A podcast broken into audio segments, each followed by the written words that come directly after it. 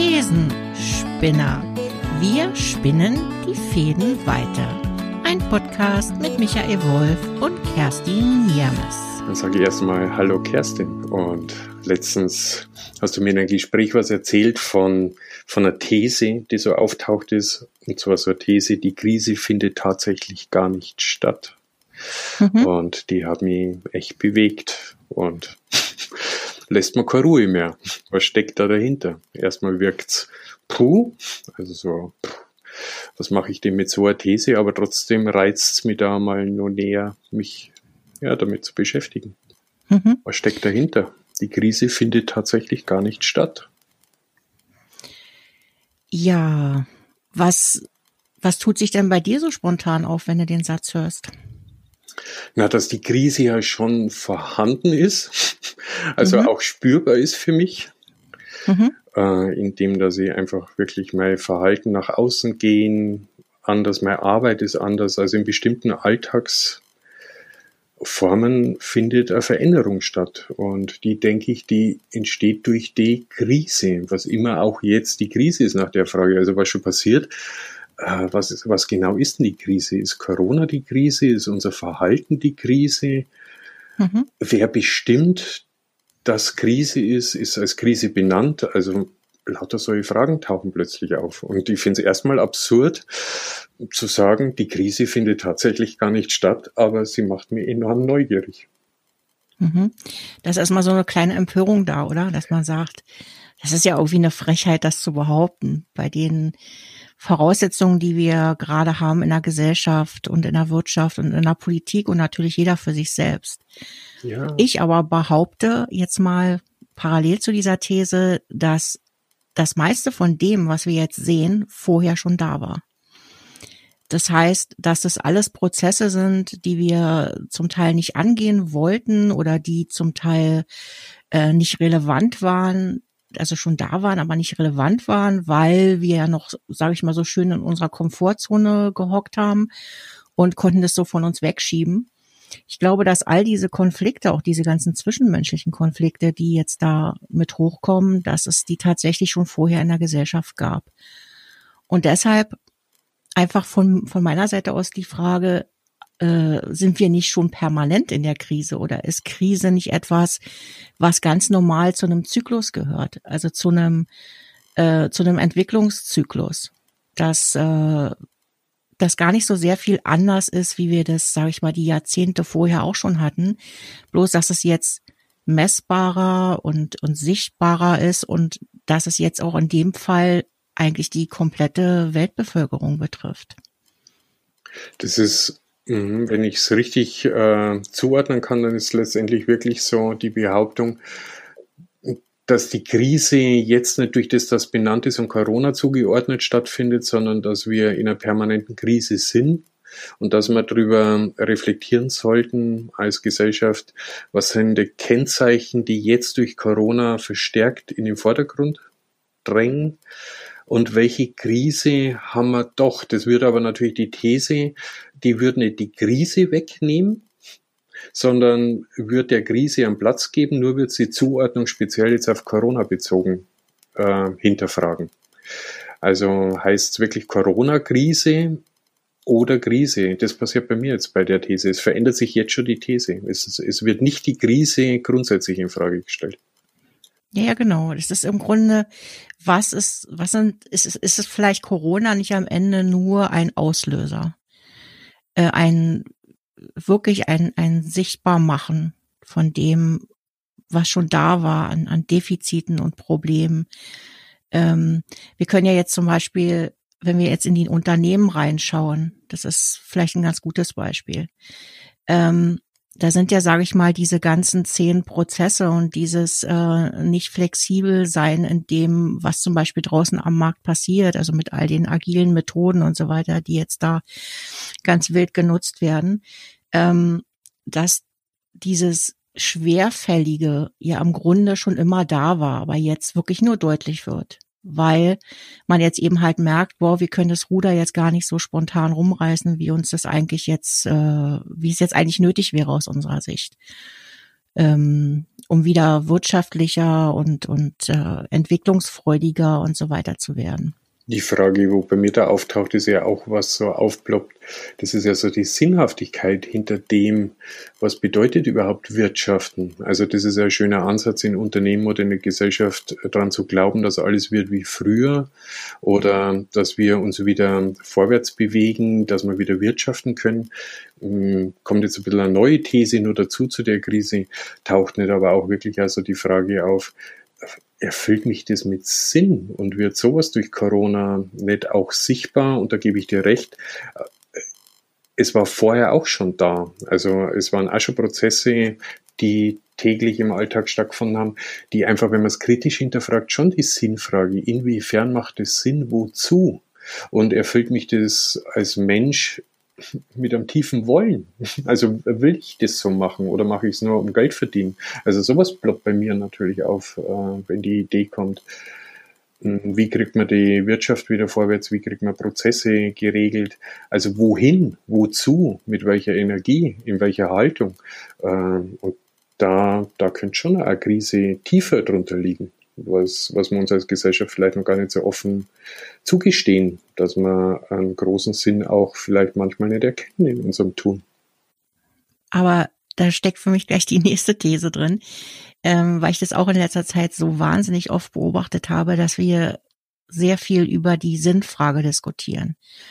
Und ich da auch wieder gleich mal die, die These in den Raum werfen könnte, wollen wir das dann alle überhaupt? Also wir gehen immer davon aus, dass alle Mitarbeiter äh, oder Führungskräfte unbedingt einen Sinn brauchen, um ihre Arbeit, äh, weiß ich nicht, effektiver oder würdevoller oder freudiger erledigen zu können ähm, das ist auch etwas, was wir permanent unterstellen, dass es diesen Sinn braucht. Und die Frage stellt sich auch, jemand, ne, sind wir wieder bei diesem Beispiel, haut seine, seine Nieten in sein Metallteil jeden Tag, braucht der wirklich einen Sinn bei der Arbeit oder ist für ihn der Sinn eigentlich Geld zu verdienen? Ja, kann ich, kann ich absolut mitgehen. Und sowas wird natürlich alles in der Form durch Corona momentan nicht mehr hinterfragt wie vor Corona, aus meiner mhm. Sicht. Und dennoch gibt es aber das Wirkungsfeld. Und äh, wir, wir machen halt jetzt alle dahin und die Krise gibt uns jetzt die Erlaubnis, uns auch nicht weiter damit zu beschäftigen, sondern die Krise erlaubt als Benennung auch, dass ich mich erst einmal wirklich so um mein Geldverdienen wieder kümmert. Also wenn ich mal in so eine Richtung gehe, dann wäre die Krise plötzlich nicht mehr die Krise, sondern es wäre auch äh, Rechtfertigung. Also indem, dass ich äh, das als Krise benenne. Wir haben gerade die Corona-Krise, jetzt ist alles mhm. anders, jetzt zählt was ganz was anderes. Das könnte natürlich auch als Ausrede benutzt werden. Und jetzt komme ich plötzlich zu der These, stimmt, vielleicht findet die Krise tatsächlich gar nicht statt, sondern es läuft was ganz was anderes. Mhm. Also, dass du, ich finde diesen Punkt mit der Rechtfertigung finde ich total spannend. Also, dass man im Grunde genommen jetzt endlich die Möglichkeit hat, äh, etwas sinnvoll zu begründen und zu sagen, aha, weil wir jetzt Corona haben und weil wir ja, was weiß ich, dies und jenes jetzt tun müssen, können wir uns mit all den anderen Sachen gar nicht mehr beschäftigen, weil das äh, im Moment keine Priorität hat. Sondern da geht es einfach darum zu überleben und zu schauen, wie kommen wir durch die Krise durch? Wie, wie sind wir wirtschaftlich? Und, und lassen mal all das, das Gedöns, was wir sonst hier tagtäglich haben, außen vor. Meinst du das damit? Ja. Also wirklich mhm. auch als Erlaubnis, sich, ja, ich, ich, da komme ich nicht weiter, aber Erlaubnis für Fragezeichen. Äh, ja, aber vielleicht, vielleicht finde ich da den Weg weiter. Vielleicht geht's auch um Erleichterung, weil da kommen wir nämlich in das nächste Thema rein, diese ganze Erschöpfung, der wir ja auch unterliegen in den letzten Jahren, durch dieses ständige, wir müssen uns weiterentwickeln, wir müssen bewusster werden, wir müssen Sinn bei unserer Arbeit finden, wir müssen agil arbeiten. Und äh, all dieses, du musst dich jetzt verändern, was ja tagtäglich auf die Menschen einströmt und man vielleicht gar nicht bereit ist, ähm, so groß in die Veränderung zu gehen dass man jetzt im Grunde so die Möglichkeit hat, mal so durchzuschnaufen und zu sagen, oh ja, komm, jetzt äh, haben wir ganz andere Sorgen, jetzt lass uns mal wieder auf das Wesentliche fokussieren. Ähm, ich glaube, dass äh, ja, ich kann es total gut nachempfinden, dieses Gefühl, weil dieses, weil glaube ich in den letzten Jahren, also gerade so, was weiß ich, auf Management-Ebene äh, zum Beispiel ganz, ganz viel äh, abgeladen wurde von wegen, du als Führungskraft entwickel dich jetzt mal weiter es, es geht ja wirklich so darum, dass die Krise natürlich Befreiung für die Führungskräfte schafft mit dem, wo es vorher auch immer als unzureichend konfrontiert worden sind. Aber meine These, die macht natürlich eine neue Krise auf. Das heißt, zwar kann die Krise dazu helfen, die alte, das Alte, was belastet hat, im täglichen nicht genügen, dass das durch die Corona-Krise gerade Befreiung findet, aber es entstehen ja neue Krisen, zum Beispiel äh, der Homeoffice-Platz, dass man sie, dass sie viele kennen, die sagen, sie fühlen sich eingesperrt wie in einer Gefängniszelle, sie arbeiten, leben, essen, äh, gehen in Konferenz, alles an einem Platz. Und irgendwie plätschert das Leben dahin, was zum Beispiel auch eine neue Krise äh, aus meiner Sicht ist, was passiert mit den aufgestauten Energien, äh, da entsteht eine Krise, also wo wir uns vorher in Sozialkontakte mit umarmen, einmal streiten, unterschiedlicher Meinung sein, äh, einfach wirklich physische Diskussion oder, oder Austausch, äh, der findet nicht mehr statt. Also ja, vielleicht ist eine alte Krise, findet Beruhigung gerade im Moment, aber es entstehen parallel natürlich wieder neue Krisen und da greife ich, greife ich zurück, was du gesagt hast, sind wir nicht eh permanent in der Krise? Ja. Genau, das kann, ich jetzt im Grunde das ganz philosophisch betrachten und sagen, ist denn das nicht tatsächlich so, dass immer mit Veränderung, ja, immer Veränderung und Veränderung haben wir jeden Tag. Das ist nichts, was wir stoppen können. Das passiert, ohne dass wir was dazu tun.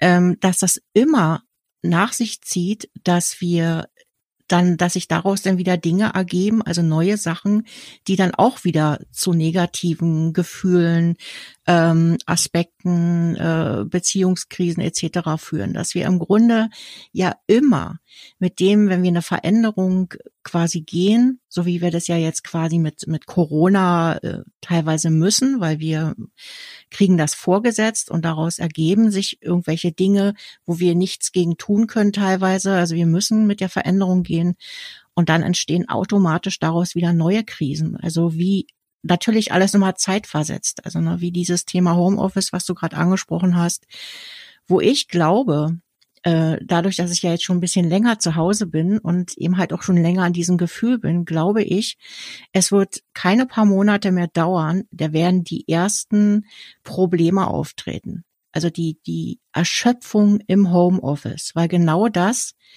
äh, ne, da sind wir auch bei diesem Thema Wege, die wegfallen, dass man nicht mehr mit seinem Bewusstsein zum Beispiel zur Arbeit geht oder man geht nicht mehr eben halt in den Feierabend. Das ist alles, es geht alles nahtlos ineinander über und ich glaube, das wird sehr, sehr viel mit unserer Psyche machen.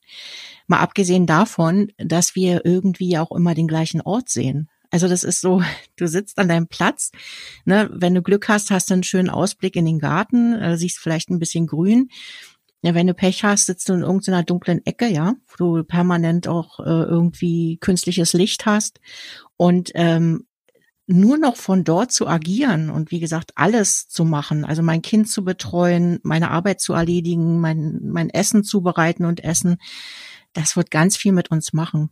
Das ähm, dass wir im Grunde genommen wirklich nur noch zu Hause festsitzen und ich ich glaube, dass das können wir noch gar nicht so greifen. Also zuerst fühlt sich das für uns ganz bequem an, natürlich, weil wir erstmal scheinbar Zeit sparen. Ja, also für die Leute, die, sage ich mal, immer einen langen Weg haben jeden Tag und pendeln müssen, eine Stunde hin und zurück, für die ist es natürlich, die sagen, oh, ich habe eigentlich zwei Stunden mehr äh, Zeit am Tag. Aber ist das tatsächlich so? Ist das für mich eine gute Zeit? Ne, ich kann ja gute Zeit oder schlechte Zeit haben. Das heißt ja nicht unbedingt, dass ich mehr Lebensqualität habe, bloß weil mir zwei Stunden auf meiner täglichen Kalkulation mehr zur Verfügung stehen. Und die Frage ist ja auch, was habe ich denn in diesen zwei Stunden früher immer getan, wenn ich auf dem Weg zum Beispiel zur Arbeit war? Habe ich da vielleicht tolle Musik gehört, die mich irgendwie inspiriert hat oder die mich runtergeholt hat vom, vom Alltag oder ähm, habe ich ein gutes Buch gelesen, ja, habe ich mich vielleicht vorbereitet auf die Arbeit und, und das alles ähm, fällt jetzt weg. Und ist die Frage, habe ich dadurch mehr Lebensqualität? Ich würde sogar behaupten, es entstehen Neukrisen äh, wieder, was aber natürlich Rückschluss an dem, was du vorher gesagt hast, der philosophische Ansatz, dass das Leben immer während die Krisen sind.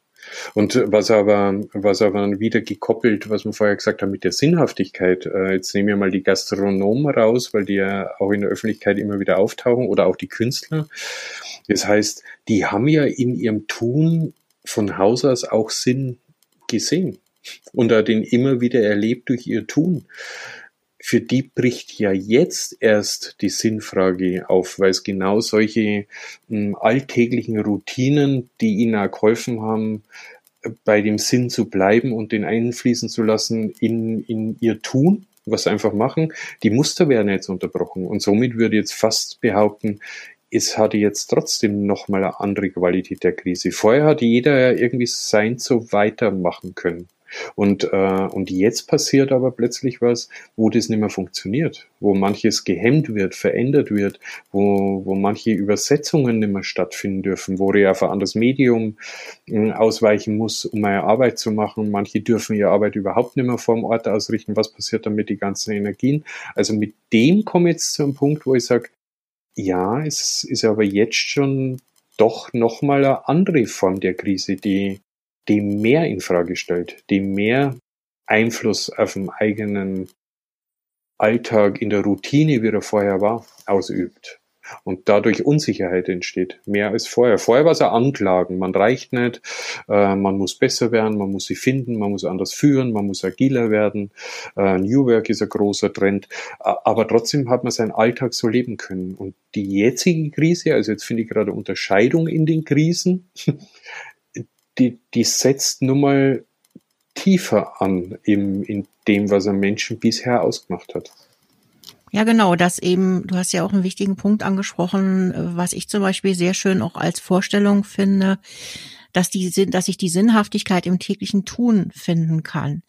Und ich glaube, dass es gar nicht so wenig Menschen sind, die genau das so empfinden. Die sagen, für mich ist mein Leben sinnvoll, wenn ich arbeiten kann wenn ich meinen Lebensunterhalt verdienen kann. Also das ist zum Beispiel auch etwas, was ich, was ich auch noch von meinen Eltern kenne, ja, also die Generation vor uns, die hat ja ausschließlich darüber den Sinn gefunden und dass die Krise deshalb entsteht, weil man eben halt dieses alltägliche äh, nicht mehr hat in dieser Form, ne? weil man dann, weil alles wegbricht, weil man diese Routine nicht mehr hat und und dadurch natürlich auch sich die persönliche Krise auftut. Wie soll das alles weitergehen? Ich will ja nur in Anführungsstrichen äh, meinen Lebensunterhalt verdienen und und äh, sehr viel größere Ansprüche habe ich gar nicht und und das wird jetzt für mich alles äh, in Frage gestellt beziehungsweise ich habe nicht mehr die Sicherheit, die ich vielleicht vorher in meinem Gedankenkonstrukt hatte, äh, fällt jetzt für mich komplett weg. Und das führt dazu, dass diese Menschen ähm, natürlich in so eine, ja, in so ein tiefes Loch fallen und, und dann teilweise auch gar keinen Ausweg mehr sehen, weil sie sagen, das war ja eigentlich das Einzige, was mich in meinem Leben erfüllt hat. Und das möchte ich gerne auch wieder so unverändert in dieser Form zurück. Und, und gerade in der Gastronomie haben wir ja jetzt auch gesehen, ähm, in den vergangenen Monaten, äh, zuerst hatte man ja noch die Illusion, ja, wenn, wenn, sag ich mal, der, der Lockdown vorüber ist, kommen die Leute alle wieder zurück. Und dann hat man aber festgestellt, das hat sich alles insgesamt geändert. Die Leute sind vorsichtiger geworden, die sind erstmal lange noch weggeblieben, waren verunsichert. Äh, dann fing man an, sich an diese ganze Hygienekonzepte äh, zu richten und alles herzurichten mit Plexiglas und weiß ich nicht was, Desinfektionsmitteln. Und äh, jetzt, äh, wo sie so einigermaßen äh, alles präpariert haben, wird also quasi komplett nochmal geschlossen für vier Wochen. Was, und, äh, ja. was hätte denn die Erkenntnis oder die Betrachtung, was hatte denn für Auswirkungen auf die ursprüngliche These, dass die Krise tatsächlich gar nicht stattfindet? Also nur mal als Frage, verändert das, was wir jetzt sprechen, die These? Mhm. Also, mhm. also die These verändert sich aus meiner Sicht ja immer dann, wenn man sich anschaut, aus welcher Perspektive gucke ich mir das an. Ähm, und aus dieser Perspektive kann ich das, also ich persönlich sehr, sehr gut nachvollziehen, dass derjenige oder diejenigen das als Krise betrachten. Weil in dem Moment, wo es natürlich an meine Existenz geht, wo ich äh, nicht mehr weiß, wie ich die Löhne bezahlen soll, die Miete bezahlen soll und, und meinen Lebensunterhalt, äh, generell äh, ist das selbstverständlich für mich eine Krise. Ähm, aber da ist es für mich auch spürbar, da ist es wirklich sichtbar, da passiert es für mich auch tatsächlich. Ich behaupte jetzt mal, dass, dass auch bei vielen die Krise im Kopf stattfindet. Also für die Sachen, die tatsächlich noch gar nicht passiert sind. Also das heißt, was weiß ich, das Unternehmen ist noch gar nicht in, in Konkurs oder ist noch gar nicht wirtschaftlich so geschädigt, dass es nicht weitergehen kann. Oder ähm, äh, wie, wie soll ich es jetzt erklären, dass man einfach in seinem Konst Gedankenkonstrukt schon viel weiter vorangeschritten ist, wie es tatsächlich der Realität entspricht. Und da kann man sehr wohl die Frage stellen, findet die Krise tatsächlich statt oder ist die vielleicht nur in meinem Kopf? Ist es ja, vielleicht nur eine richtig. Angst? Ja, es ist eine Angst in meinem Kopf in dem Moment, ähm, wo ich mich dann aber so dermaßen damit blockiere, dass ich dann tatsächlich auch nicht mehr handlungsfähig bin. Ne? Also das, äh, das kenne ich zum Beispiel persönlich auch sehr, sehr gut, dass ich dann so, dass ich, dass, dass meine Krise so dermaßen im Kopf stattfindet, dass ich dann gar nicht mehr in der Lage bin, für mich sinnvolle Lösungen zu finden, weil es einfach eine Blockade darstellt. Und dann ist natürlich alles ganz furchtbar. Dann nehme ich jede kleinste äh, Neuankündigung, die dann zum Beispiel von der Regierung kommt oder Beschränkung, ist für mich dann eine Riesenkatastrophe obwohl bei mir selber noch gar nicht großartig was passiert ist. Und ich kann da eigentlich nur wirklich jeden empfehlen, mal darüber nachzudenken, was ist denn tatsächlich jetzt für mich eingetreten? Ja, was ist jetzt, äh, ist es dramatischer in meinem Kopf, als tatsächlich passiert ist? Was hat sich denn in meinem Leben wirklich geändert seitdem? Ja, oder? Was bei mir da sofort dazu kommt, sind die Medien. Die, mhm. die befeuern natürlich das Krisenszenario, wie es. Du machst, da kriege ich natürlich erstmal die Idee, äh, wo die Krise überall aufschlägt. Und dann entsteht bei mir selber auch ein Bild von, ja stimmt, wir haben wirklich eine Krise, aber genau die Achtsamkeit, mal mich zu fragen, wo spüre ich denn die Krise wirklich? Dann, genau. dann spüre ich die schon auch, so wie ich es eingangs äh, schon mal erwähnt habe, aber nicht in dem Ausmaß, wie es in den Medien beschrieben wird, weil weil in den Medien tauchen ja äh, viele der Eventualitäten auf. Und die bestimmen dann das Szenario Krise. Also die geben dem der Krise ein Bild an, an möglichen Themen, die wo passieren können. Die lösen Ängste aus und wenn die alle hören, dann ist natürlich die Krise was, was mich sicher auch betroffen macht. Und die Krise ist ganz schlimm. Und dann wird meine eigene Angst größer. Und mit der Idee, die wo du jetzt mitgebracht hast, wirklich herzuschauen, okay, nennen wir es mal Krise, aber wo ist die Krise bei mir schon aufgeschlagen? Wo erlebe ich schon? In welchen Feldern berührt es mich? Aber wo berührt es mich auch noch überhaupt nicht? Und es wird mich in den Bereichen auch nicht berühren. Mhm. Äh, finde ich, äh, ja, finde ich wichtig. Ja, vor allem auch die Verhältnismäßigkeit zu sehen. Also wirklich auch mal zu gucken, nach rechts und links, äh, also die Einschränkungen, die ich jetzt vielleicht habe oder wie auch immer du das nennen willst, oder ich verdiene jetzt vielleicht weniger Geld, aber komme trotzdem noch über die Runden zum Beispiel. Ich kann trotzdem noch meine Miete zahlen. Ähm, und es sind jetzt vielleicht schlechtere Zeiten, aber ich habe noch mein, mein Dach über dem Kopf, äh, kann mir noch meine Lebensmittel kaufen, meine Familie versorgen. Gibt es da nicht tatsächlich wirklich Menschen, die sehr viel schlimmer dran sind wie ich? Also ist es jetzt gleich für mich um Gottes Willen, was für eine dramatische Krise, bloß weil ich ein bisschen aus meiner Komfortzone äh, geschleudert werde? Oder geht's jetzt wirklich an meine, an meine persönliche Existenz? Ja, ist es wirklich so dramatisch, was mir widerfahren ist? Oder ist es noch im Vergleich zu anderen ähm, sehr human?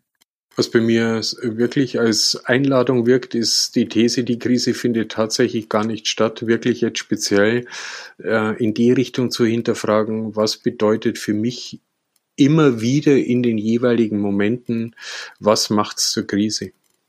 Mhm. genau, was heißt Krise für mich genau. eigentlich? Es müsste die erste Frage sein. Ja. Ist, ist Krise gleich für mich, wenn sich was verändert, wenn etwas, was ich zehn Jahre lang getan hatte, äh, ich auf einmal nicht mehr so in dieser Form tun kann, weil ich nur bestimmte Einschränkungen habe, ist das gleich für mich eine Krise? ist es gleich für mich eine Krise, wenn ich nicht diesen permanenten, diesen permanenten wirtschaftlichen Erfolg habe, also sprich die permanente Steigerung von Erfolg. Ist das für mich gleich eine Krise oder ist das jetzt einfach nur ein Stillstand vielleicht, der aber auch mal akzeptabel ist, wo ich sagen kann, okay, Stillstand hat auch was Schönes äh, hat was, äh, was Ruhiges. Das beinhaltet das Wort ja schon, dass ich mal ein bisschen zur Ruhe komme und das eine oder andere hinterfrage. Oder auch diesen Effekt, brauche ich das eine oder andere überhaupt noch? Ja, brauche ich das zweite Auto vor der Wohnungstür? Ist das wirklich notwendig? Oder reicht dich vielleicht sogar ein Motorroller, um, um täglich zur Arbeit zu fahren? Äh, oder auch nicht, wenn ich im Homeoffice bin. Aber das sind alles so Sachen, was, was, was heißt denn Krise eigentlich, wenn ich, ähm, keine Ahnung, nicht mehr dreimal im Jahr in, in, in Urlaub fliegen kann, ist das für mich auch schon eine Krise. Also ich glaube, dass das für einige Menschen wirklich so ist, die sagen zum Beispiel, ich arbeite auf meinen jährlichen Urlaub hin und jetzt wird mir dieser Urlaub genommen. Jetzt darf ich auf einmal nicht mehr ausreisen oder nicht mehr in dieses Land, wo ich hin will. Und dann ist es gleich für mich eine Krise, weil es das Highlight äh, des Jahres für mich ist. Ähm, das ist die Frage. Ist es wirklich so? Kann ich darauf nicht mal irgendwie ein Jahr verzichten oder vielleicht zwei? Ist es gleich so ein Riesendrama? Sind wir nicht vielleicht an der einen oder anderen Stelle auch ein bisschen zu anspruchsvoll oder zu verwöhnt? Ähm, ich weiß nicht. Also ich finde, das darf jeder für sich mal selber in Frage stellen, ob das dann ob ich denn tatsächlich nicht was anderes dazu gewinne. Das ist ja auch noch der Punkt. Ähm, wenn ich das nicht mehr tue, was ich jahrelang getan habe und ich dann zum Beispiel entweder freie Kapazitäten oder Urlaubstage oder vielleicht auch finanzielle Mittel habe, dann mal zu überlegen, was kann ich sonst damit tun oder was gibt es für Alternativen und dann vielleicht äh, festzustellen, oh, das ist ja eigentlich gar nicht so schlecht. Ähm, sich mal wieder auf alte Sa Dinge zu, äh, was weiß ich, besinnen. zu besinnen und mal zu sagen, ja, vielleicht ist der Urlaub auf dem Bauernhof äh, ja doch gar nicht so schlecht, ja. Vielleicht äh, muss ich nicht gerade nach Australien fliegen. Ähm, so wie wir jetzt, was ja jetzt wieder absolut zurückkommt, zum Beispiel, was ich gehört habe, sind die, die Gesellschaftsspiele, also die reinen Brettspiele, wo, wo wir eigentlich ja so an der Digitalisierung kleben, hat im Grunde genommen Corona eins gemacht, hat quasi die, die Familien und Freunde wieder an den Tisch geholt, äh, und die dann wirklich, sag ich mal, wieder spürbares äh, Gesellschaftsspiel praktizieren. Äh, da werden die eingestaubten, da wird das eingestaubte Monopoly wieder aus dem Schrank geholt und all solche Dinge. Die ähm, Entdigitalisierung, ja, genau. Ja, genau.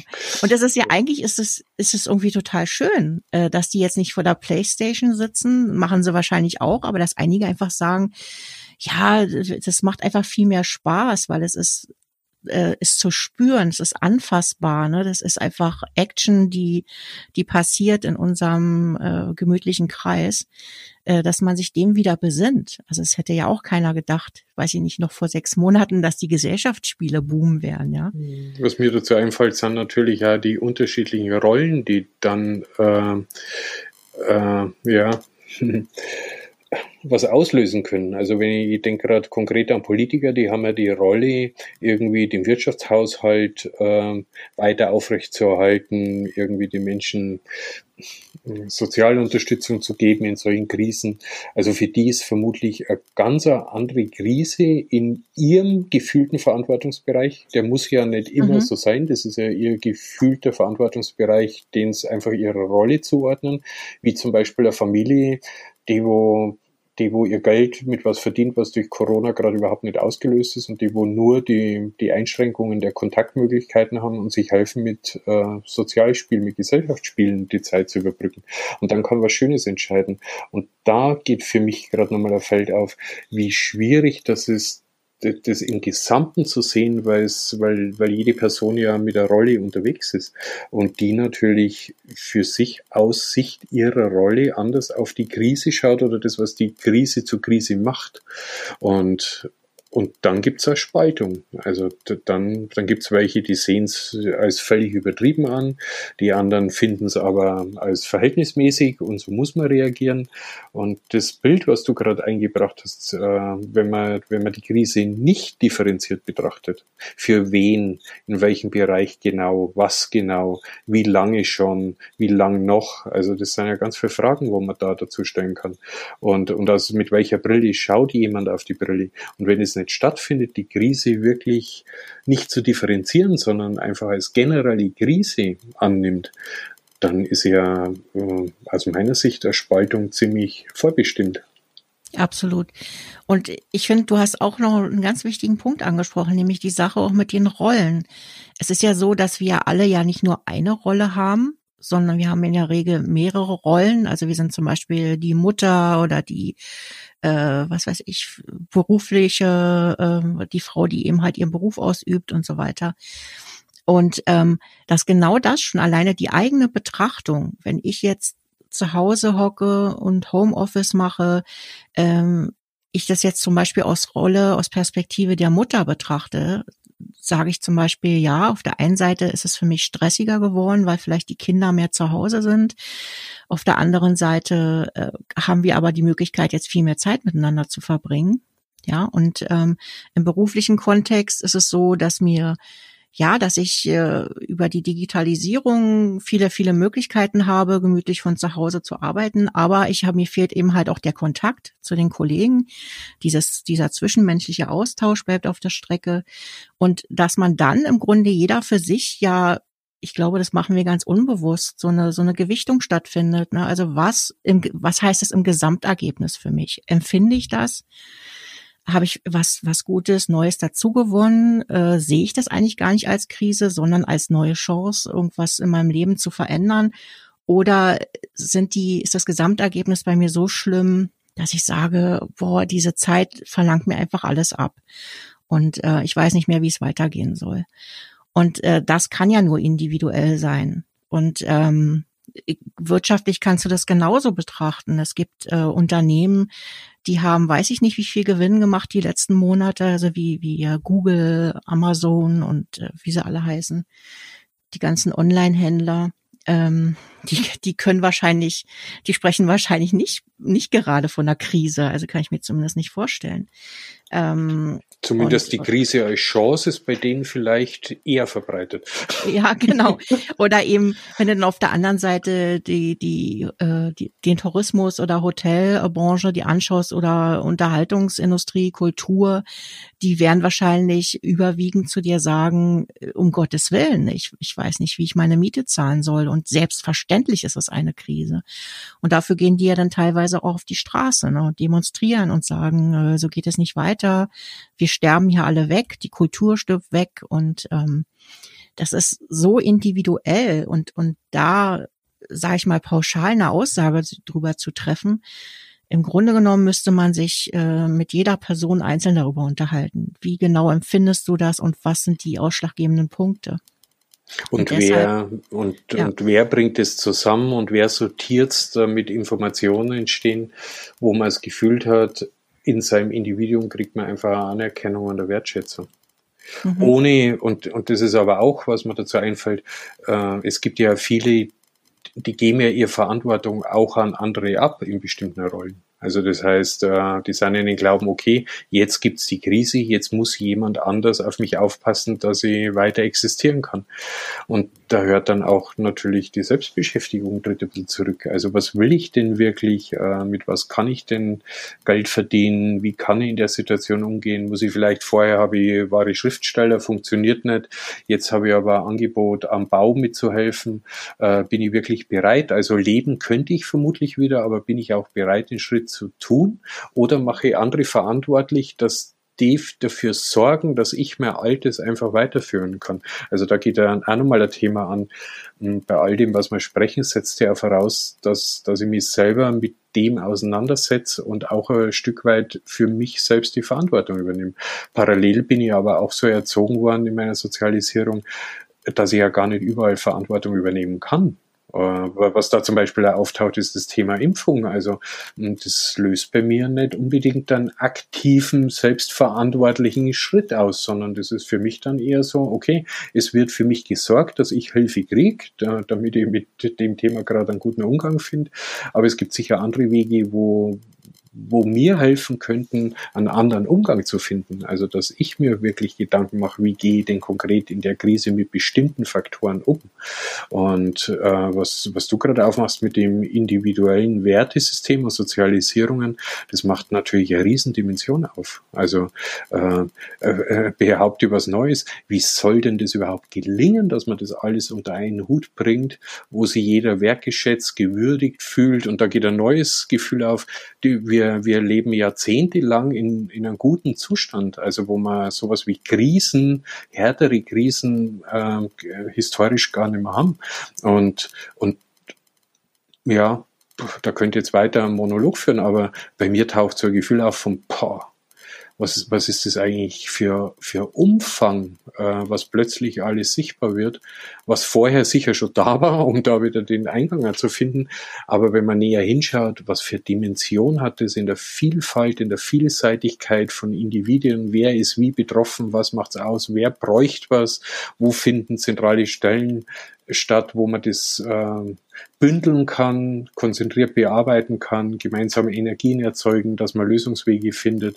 Es gibt ja oft den Wunsch, es braucht mehr Berater aus verschiedenen Bereichen, aber jetzt nach dem Gespräch wird mir eher bewusst, boah, wie viel Berater bräuchte es denn dann? Wie viel Zeit bräuchte es dann? Wie viel Zuhören an Fähigkeit bräuchte es, damit überhaupt gute, gelingende Gespräche stattfinden können? Also äh, will kein Horrorszenario machen, aber eher in der Anerkennung, wirklich mal in der, in der Wertschätzung, was stattfindet ich, ich glaube, dass viele wirklich auch viel dafür tun, damit man Lösungen finden kann. Und, und, und es wird jetzt sicher sichtbarer, was vorher auch schon da war. Also das kommt bei mir jetzt auch nochmal da. Äh, mhm. Das ist nicht durch Corona, das war vorher da. Ja, genau. Ja. Das ist äh, genau das, was ich meine. Sind wir nicht tatsächlich eigentlich immer in diesem Zustand? Ähm, bloß es ist weniger dramatisch, es ist weniger, äh, es wird weniger kommuniziert, es sind vielleicht weniger Menschen auf einmal davon betroffen, ja. Also das ist ja, denke ich mal, schon ein Effekt, äh, der das Ganze besonders macht, dass es äh, einfach, dass, dass sich keiner dem entziehen kann und sagen kann, oh boy, ich steige jetzt mal aus Corona aus, betrifft mich jetzt einfach nicht sondern ich werde es dann auch schon merken, wenn dann irgendwie mein Lieblingsrestaurant plötzlich nicht mehr geöffnet hat äh, oder ich nicht mehr ins Fitnessstudio gehen kann. Das mag noch so banale, ähm, was weiß ich, äh, Bedürfnis sein, was ich, was ich nachgehen will und was auf einmal nicht mehr funktioniert. Äh, am Ende sind wir alle davon betroffen und können uns dem nicht entziehen. Ähm, und das ist, glaube ich, das Phänomen, was aber wieder dazu führt, dass es wirklich pauschalisiert wird, dass diese Krise äh, wieder über alle rübergestülpt wird. Ich nenne es jetzt mal so. Wir haben eine generelle Krise. Es ist ja auch die Frage, wo wir auch noch gar nicht drüber gesprochen haben, wie messe ich denn Krise? Ja, sind es nur die wirtschaftlichen Zahlen, die me meines Erachtens äh, aktuell gar nicht ermittelt werden können? Ähm, sind es die äh, die die Krankenhausbelegungen? Was genau zeichnet denn meine Krise ab? Sind es die Arbeitslosenzahlen? Ähm, und, und ist es nicht nur zu, ist es nicht nur zu eindimensional, das nur anzuschauen? Natürlich werden viele jetzt sagen, ja, das sind Fakten und daran sieht man, dass unsere Wirtschaft zusammenbricht. Ich habe ja auch keinen Zweifel daran, dass unsere wirtschaftlich, unsere Wirtschaft darunter äh, leidet. Keine Frage will ich auch gar nicht in Frage stellen. Aber dieses pauschale drüberstülpen, es betrifft uns alle gleichermaßen, führt meines Erachtens wirklich dazu, zum einen, äh, dass, dass Menschen absolut genervt sind davon. Und zum anderen, ähm, dass da Angst geschürt wird, die tatsächlich in dieser Form eigentlich gar nicht notwendig ist. Also Angst generell hat ja was Sinnvolles. Also das behütet uns ja davor, äh, ja, schützt uns eigentlich vor Gefahr. Bloß im Moment habe ich teilweise das Gefühl, dass, dass wir nur, dass nur diese Gefahr in unserem Kopf stattfindet und dass das wieder dazu führt, dass wir Dinge tun, äh, die eigentlich an dieser Stelle gar nicht sinnvoll sind oder die uns vielleicht sogar Schaden zufügen, weil wir einfach in diesem Panikmodus sind, in diesem, oh Gott, ja, und ich merke das ja bei mir selber auch, also auch in Hinblick auf ähm, kriege ich jetzt die Krankheit oder kriege ich die nicht? Also ja, ich habe also zum Beispiel sehr großen Respekt davor, weil ich eben halt auch zu dieser Risikogruppe gehöre und ich dann aber für mich selber mal analysiert habe, ja, wie hat sich das eigentlich jetzt verändert in den letzten Wochen? Im, im Frühjahr war ich noch viel entspannter damit. Also, obwohl eigentlich die Ungewissheit größer war. Also keiner wusste ja so genau, wie findet die Übertragung, äh, Übertragung tatsächlich statt. Äh, was macht es letztendlich mit unserem Körper? Ich meine, langfristig wissen wir das ja immer noch nicht. Aber es ist zumindest alles ein bisschen äh, wissenschaftlicher, ein bisschen greifbarer geworden. Und trotz allem diese ganzen Diskussionen, dieses, was alles passieren kann, wenn du dies und jenes und das und das hast, die und die Vorbelastung, was das schon alleine mit meiner Angst gemacht hat, also mit diesem, aber ich habe jetzt wirklich, sage ich ganz ehrlich, Angst davor, äh, wenn es dann soweit ist. Ja, und ich mich dann schon dabei ertappe, dass wenn andere erzählen, ja, ich habe das jetzt hinter mich gebracht, dass ich dann immer so denke, boah, der hat's geschafft, ne? Der weiß jetzt, äh, entweder war das ein milder Verlauf oder es war eben halt kein milder Verlauf. Und ja. äh, diese Ungewissheit, dieses, was macht es mit meinem Körper, ähm, das macht mir inzwischen schon Angst. Und ich habe mir die Frage gestellt, wie kam das jetzt dazu? Und das ist natürlich auch dieser Prozess und auch diese Panikmache, dieses äh, ne, ständige, auch dieses ständige Hören. Ich glaube, das macht auch ganz viel mit uns. Du hast ja keine Möglichkeit, sich dem zu entziehen. Ja, du hörst es an jeder Ecke, du liest es überall, du machst äh, machst das Internet auf. Äh, du, selbst wenn du nicht mal gezielt da in in irgendwelchen Foren oder Communities unterwegs bist, kannst du dich dem ja. nicht entziehen. Und auch ähm. die, äh, die von der anderen Seite, die das Ganze betrachten, die sind auch nicht hilfreich für den Prozess, wo du beschreibst, weil somit wird das Thema vermehrt. Es gibt nur noch das Thema unter verschiedenen äh, Betrachtungsaspekten und es verwirrt und es entsteht, das ist das, was ich vorher mal gemeint habe, so die eigene Hemmnis, die, die entsteht. Und dann bin ich aber wieder bei Krise als Ventil. Wenn, wenn dann nur jemand die Verantwortung übernimmt, was jetzt zu tun ist, dann ist es für mich eine Form von einer Befreiung, äh, spüre ich immer mehr, weil ich kann ja nichts dagegen machen. Ich bin ja viel zu ohnmächtig, um da wirklich was zu verändern. Ich muss mir ja passiv verhalten. Äh, und das ist dann auch, und andere sind schuld, da wie ich jetzt so ein Leben mhm. habe. Äh, und die Verlockung ist groß, dass ich dann einfach die Krise auch wieder für mich als Befreiung für was benutze, was mir ansonsten vielleicht auch in eine Depression bringen könnte. Mhm. Absolut, ja. Ja. Und, und somit ist sogar, wird für mich sogar verständlich, warum äh, Wut auf Politik zum Beispiel, die, die könnte dann als neue These, das kann sogar eine Filterfunktion sein, eine wichtige. Mhm. wo zumindest Energien rauskommen, die wo einfach raus müssen, weil es sonst im Inneren äh, für, äh, zu Schaden führen. Aber auch da ist Wissen drüber ist wieder wichtig, dass sowas passiert. Also, dass man nicht einfach die Wut einfach wirklich auslebt, sondern über die Wut Bescheid lernen kann. Was steckt dahinter? Warum nutze ich das jetzt als Kanal? Es geht immer wieder bei all dem, was wir sprechen, um ein, um ein tieferes Betrachten, um ein Lernen, um ein, ja, wie, wie sind Zusammenhänge, in welchem Ausmaß, in welchem Wirkmechanismus, durch welche Person, wer unterstützt, in welche Dimension das genau. wird mir nun mal echt klar. Ja, und da mache ich dann wieder die nächste Tür auf. Ähm, gehen wir nicht immer zu selbstverständlich davon aus, dass das auch jeder für sich kann. Ähm, ich behaupte mal, dass wenn wir über die solche Themen diskutieren, wir uns auch oft in so einer Blase bewegen äh, mit Menschen, äh, für die das vielleicht äh, eine Relevanz hat, die vielleicht auch Zugang zu sich haben, die sie vielleicht in der Lage sind, sich auch zu reflektieren mit dem, eben halt dahinter zu schauen, wenn ich wütend bin, was steckt denn eigentlich wirklich hinter, hinter diesem Wütendsein? Woher kommt es eigentlich? Sitzt da nicht irgendwie ein kleines Kind, was eigentlich total verunsichert ist und, und schutzbedürftig ist und eigentlich Hilfe braucht? Und äh, ich behaupte mal, dass es sehr viel mehr Menschen gibt in unserer Gesellschaft, die dazu gar nicht in der Lage sind. Also aus welchen Gründen auch immer. Äh, aus den Gründen, dass sie das vielleicht niemals gelernt haben, aus den Gründen, dass sie so viele Gleichgesinnte in ihrem Umfeld haben, dass das immer klein geredet wird, dass das irgendwie nur irgendwas ist, was keine Ahnung, äh, besonders intellektuelle oder, oder spirituelle Menschen tun. Ähm, Menschen, die einfach sagen, ich möchte über solche Sachen gar nicht sprechen, ich bin gar nicht in der Lage, mir meine Gefühle anzuschauen. Ja, ich will das gar nicht, ich will diesen Topf gar nicht aufmachen. Wer weiß, was da denn rauskommt, wenn ich den Deckel äh, abnehme. Und ich glaube, wir gehen immer viel zu viel genau von diesen Aspekten aus, dass das jeder kann. Und das können ganz viele nicht. Und das sind auch diese Debatten, die ich, die ich persönlich auch wahrnehme, auch in der Politik, die immer sehr äh, ja sehr durchdacht und und äh, sehr inspirierend auch teilweise durchgeführt werden, aber bei diesen bei all diesen Debatten immer nur davon ausgegangen wird, dass die Menschen dieses Bewusstsein haben, dass die Menschen diese Fähigkeit haben. Wir haben ja zum Beispiel bei dieser Endlosdiskussion mit Maske tragen, ja, nein, warum sind die Leute so äh, nicht vorsichtig genug, warum lassen die das Feiern nicht sein und so weiter. Ähm, dass man immer genau auf dieser Ebene diskutiert hat. Es muss denen doch bewusst sein, es muss denen doch klar sein, dass sie ältere Menschen schädigen oder dass sie Menschen ihrer, auch in ihrer Familie damit Schaden zufügen können.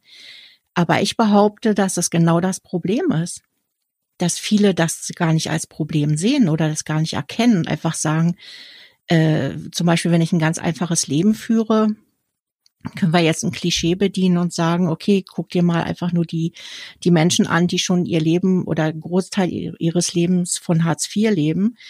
Ähm, die, die machen sich ganz andere Gedanken. Für die ist das zum Beispiel total wichtig, äh, irgendwie sich miteinander auszutauschen, weil die am Tag gar nicht viel anderes zu tun haben äh, die, die sitzen dann halt, was weiß ich, in großen Gruppen zusammen und, und teilen quasi ihr, ihr Leben miteinander, weil sie sonst nicht viele Sachen haben. Und bei denen geht es wirklich ja nur um Existenzfragen und die einfach sagen oder einfach das Gefühl haben, jetzt will man mir noch das, das nehmen, was mich täglich aus meinem Bett holt, ja. Ähm, da, was, was, mir auffällt, ist, wie viele Thesen das letztendlich wirklich äh, aus so einem Gespräch neu entstehen. Und, äh, und, und das ist also ein Punkt, hm, vielleicht sollte man einfach wirklich so immer wieder neue Thesen rauspicken und die in so einer Art und Weise, wie wir es gerade äh, einfach auch tun, einfach mal drüber sprechen, ohne irgendwie ein Ergebnis zu haben oder ohne irgendwie moralisch irgendwie zu sagen, Mensch, was macht man denn jetzt mit der These, wie geht man damit um, aber überhaupt so bewusst Bewusstsein zu schaffen, wie, wie, welche Fragen kann man sich stellen und äh, so als Einladung vielleicht, äh, dass man für heute da wirklich einmal die These ja gut sein lassen, wo wir heute analysiert haben, aber wirklich, was ich spüre, ich habe Lust mit dir weitere Thesen irgendwie anzuschauen, weil in dem letzten sind schon wieder so viel drin gesteckt. Genau. Äh, hast du denn, ist dir denn, hast du für dich persönlich denn jetzt was mitgenommen, wo du sagen würdest, ja, das würdest du gern beim nächsten Mal wieder aufgreifen? Also für die nächste Episode sagen, ja, das wäre doch spannend, wenn wir das mal weiter diskutieren. Naja, was zum Schluss natürlich schon äh, mit dem Lernen. Also ich, ich habe noch kein, das, das, äh, hm, das hat was mit Bildung zu tun. Das heißt äh, Bildungszugang, dass nicht jeder die Fähigkeit hat, so reflektiert zu können. Ähm, also ich kann es noch nicht genau benennen, aber es hat schon was mit Bildung, mit Lernen, mit jeden und allen, wie sind Bildungszugänge gestrickt, welche Fähigkeit bräucht's. Und äh, das kann ich noch nicht konkret nennen, aber das bleibt bei mir so hängen, wo ich merke, mhm. stimmt. Also sowas wie Bewusstsein kann jeder lernen oder ähm, Bewusstsein ist jedem zugänglich.